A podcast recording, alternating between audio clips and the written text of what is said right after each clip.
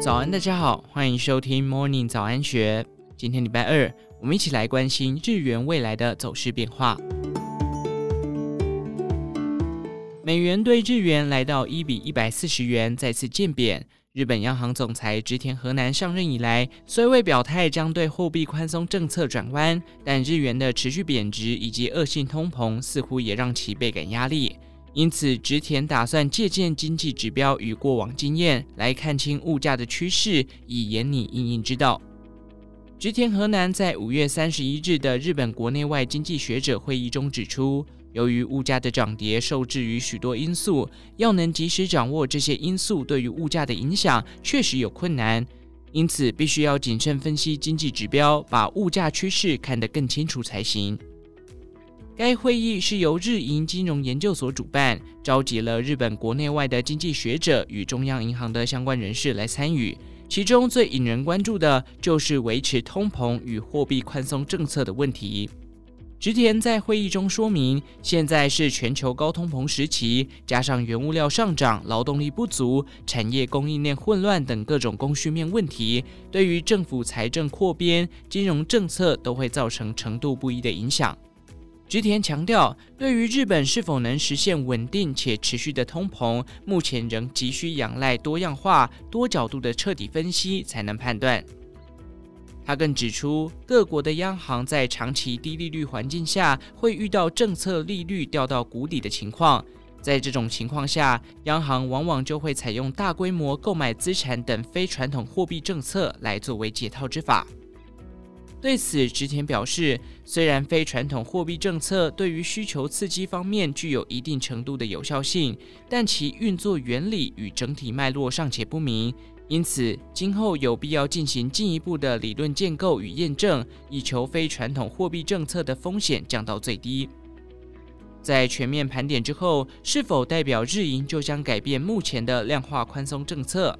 对此，植田在会议中表示，无法否定日本正在转向通膨的新常态，但他强调，如果收紧金融政策，恐将使日本经济陷入冷却状态。值得留意的是，在日银会议之后，国际货币基金组织 （IMF） 首席经济学家古林查斯在六月一日接受路透社采访时表示。日银如果为了维持百分之二的通膨目标，就有必要继续维持量化宽松政策。不过，古林查斯指出，日银也要当心通膨率超越预测值。若是通膨涨得比目标值还高，导致恶性通膨长期化的话，就必须再次导入货币紧缩政策。古林查斯提醒，虽然他同意日银当前维持的超低利率政策，但也呼吁日银必须留意欧美央行对抗通膨的经验。透过过去两年的经验，可以明白那些被认为是短暂通膨的现象，后来都成为了长期现象。这种情况可能也会发生在日本。一旦通膨过高，日本还是必须做好转换成通货紧缩的准备。武林查斯补充。要在控制直利率曲线的状态下实施通货紧缩并不现实，也因此他建议日银的第一步应该是先放弃直利率曲线控制政策。假设有朝一日真的必须导入通货紧缩的政策，到时可再考虑提升短期利率。此外，欧洲中央银行在今年上半年的报告中指出，日本若是改变目前低利率环境，将会对全球的债券市场带来冲击。因为日银一旦走向升息，过去几年盛行全球资本市场的借日元投资其他区域股债市的套利交易方向，恐将逆转。届时为因应日元回补的压力，大量资金预料将从欧美股债市撤离，进而造成全球市场动荡。另一方面，日银与日本财务省金融厅于五月三十日共同召开国际金融资本市场的资讯交流会议。开会契机正是因为日本政府与金融相关部会对于日元贬值一事再次感受到危机，所以透露出不少当局将介入汇率调整的气息。